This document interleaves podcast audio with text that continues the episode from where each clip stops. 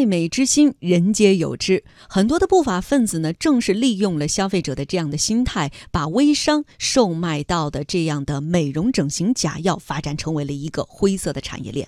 江苏连云港警方最近破获的一起公安部督办的微商美容整形假药案，犯罪嫌疑人隐藏在一百多个微商群当中，不到一年就发展包括留学生、网红模特等数十名核心下线，把从韩国、日本等国走私的。美容整形假药销往江苏、浙江、安徽、上海、广东、北京等全国三十一个省市，涉案人员超过一百五十人，涉案金额数千万元。这起假药案还要从今年初的群众举报说起。连云港东海县警方当时接到了群众举报，一位受害者从当地的一名美容师那里购买到了疑似涉案的假药。连云港东海县公安局食品药品环境侦查大队副大队长刘月美是这样介绍的。在东海这个一个美容师的手里面购买了一瓶这个肉毒素，它全部都是外文，因为外文的话，他简单这个顾客简单的咨询一下，这个没有中文标识的，有可能在我们国内是假药，他也担心这是假的嘛，因为毕竟价价格也不是太低，所以就过来报案了。这名受害者通过微信购买到的是一种价值一千多元的韩国产的肉毒素，业内人称为“白毒”。刘月美说：“我国对这类药品有严格的准入制度，但一些人通过水客人肉带货走私进来，再通过微信渠道销售到全国各地。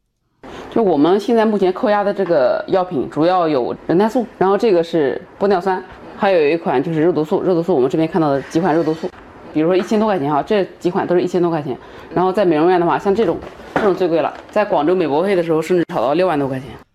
其实呢，在去年，阿里巴巴平台治理部在日常主动风控当中，就通过大数据实药模型监测，发现有人在网上公开叫卖美容整形药疑似假药。经过抽检确认之后是假药，相关的线索呢就被迅速提供给江苏警方，帮助警方锁定了辖区内二十六岁的女子王某，在其住所呢收获了呃收缴到了五百六十四张快递单和部分含有肉毒素、玻尿酸等产品，经鉴定都是未经批准。进口的假药。连云港东海县公安局食品药品环境侦查大队民警陈飞翔告诉记者，警方进一步调查发现，王某所销售的药品已经导致一名使用者出现严重的不良反应。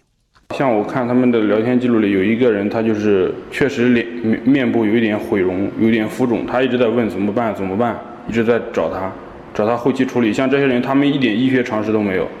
他们遇到这种事情也不知道怎么办，但是呢，他们互相也不知道对方的真实身份，找也找不到，全是通过网上交易，他连他对方叫什么名字都不知道。这些微商售卖的美容整形假药，大部分都流向了没有正规医疗资质的美容院、黑诊所。江苏省人民医院副主任医师、整形外科博士侯作琼表示，像玻尿酸、肉毒素的存储、运输、注射、注射都是有着严格的要求。而这起案件当中呢，甚至有注射操作者不管是否具有医疗资质就上门给散客注射，这是一件非常可怕的事情。我作为医生，多次诊治过美容黑诊所失败的案例，感染、坏死、面部变形、失明、毁容等。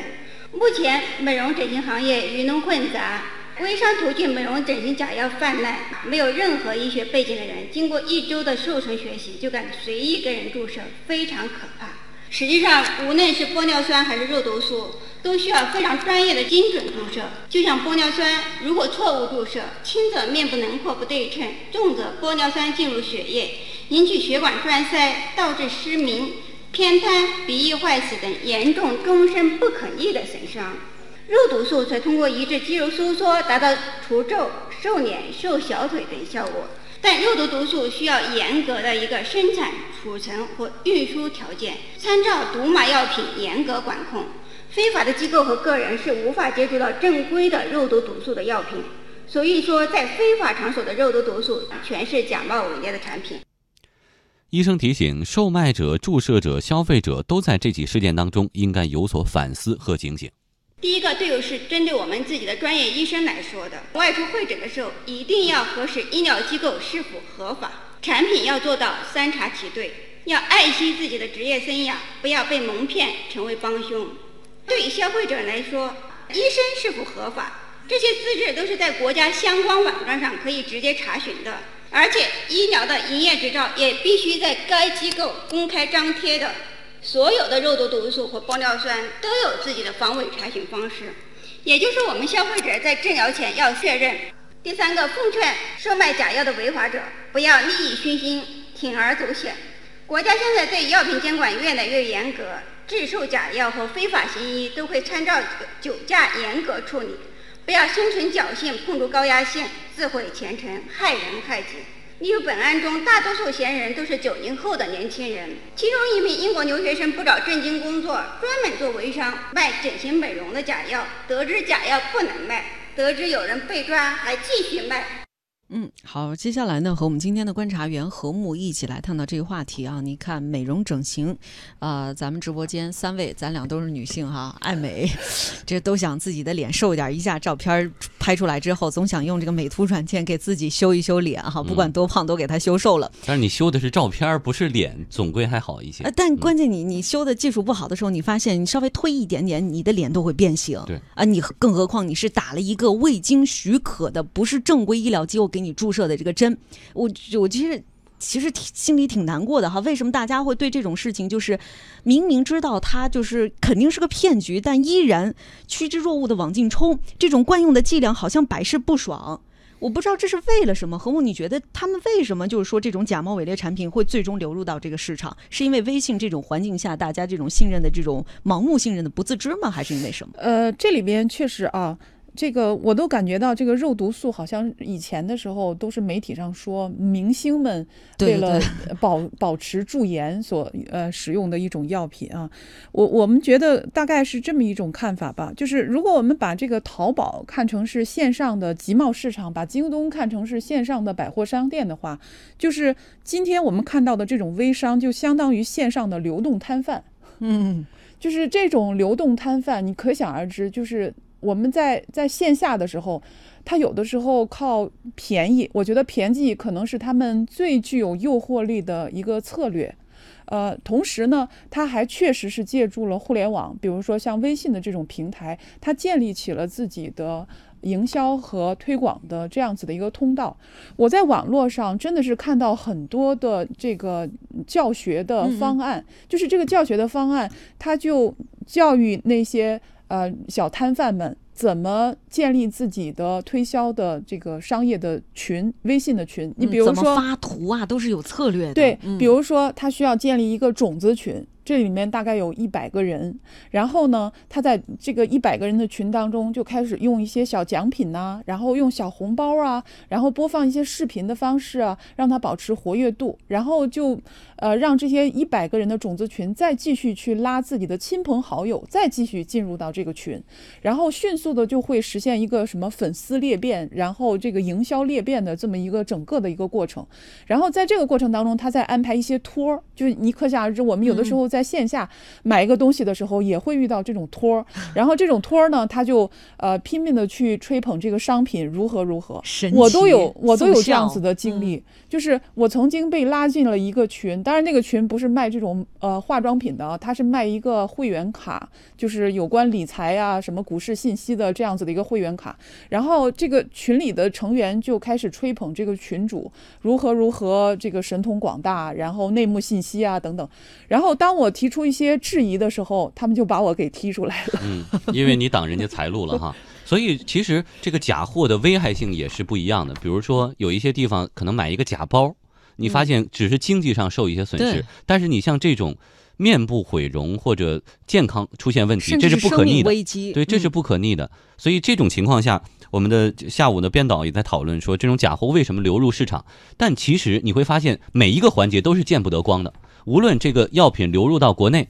还有从国内如何到消费者手中，每一个环节都见不得光。那是为什么还有这么多人愿意从事这些交易？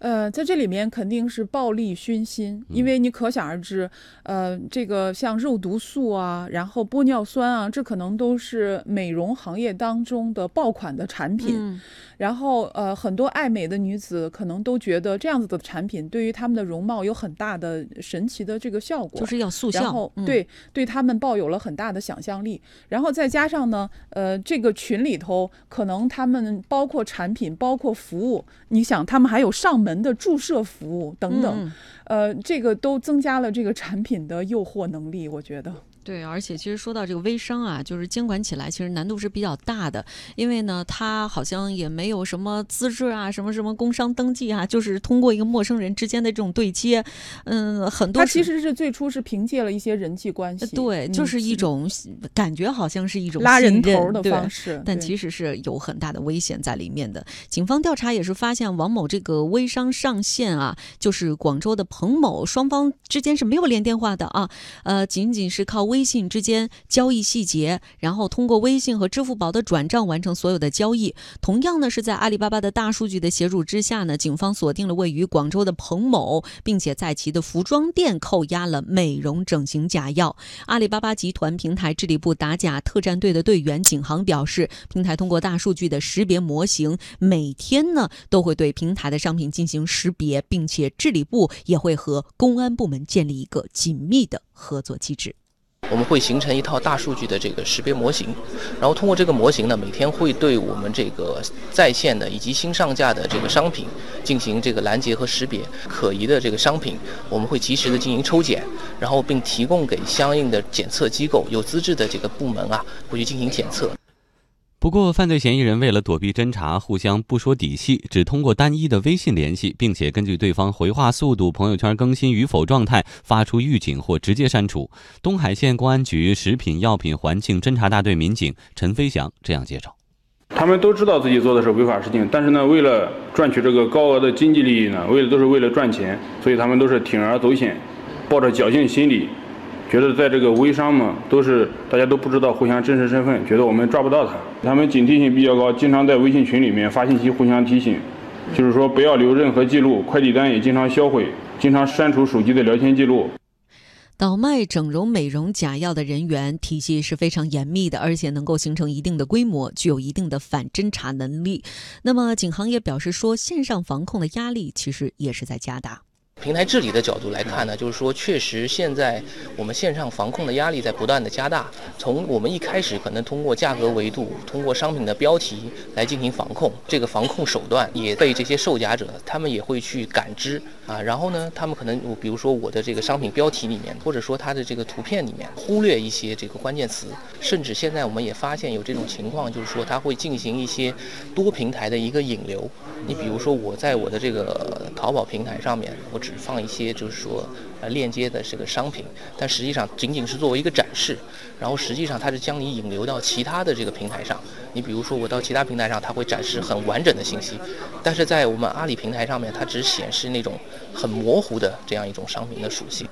嗯，好，我们继续和何木一起来探讨这个话题啊。我们了解到的信息是，这个二十八岁的彭某就是这个微商的上线啊。他只有小学文化，但是却加入了一百多个微商群，不到一年的时间，他就发展了大批的大学生、海归，还有模特、网红等等数十个核心的下线。嗯，你会发现有个现象哈，就是最后那个骗子永远都是文化程度比较低，骗的还都是。高学历的人，然后呢，利用高学历的人的这种人脉关系进行拓展，然后去做一些就是违法的事情啊。所以说，对这种传播快、互相又不说底细的交易链条，我们怎么能够帮助咱们的消费者能够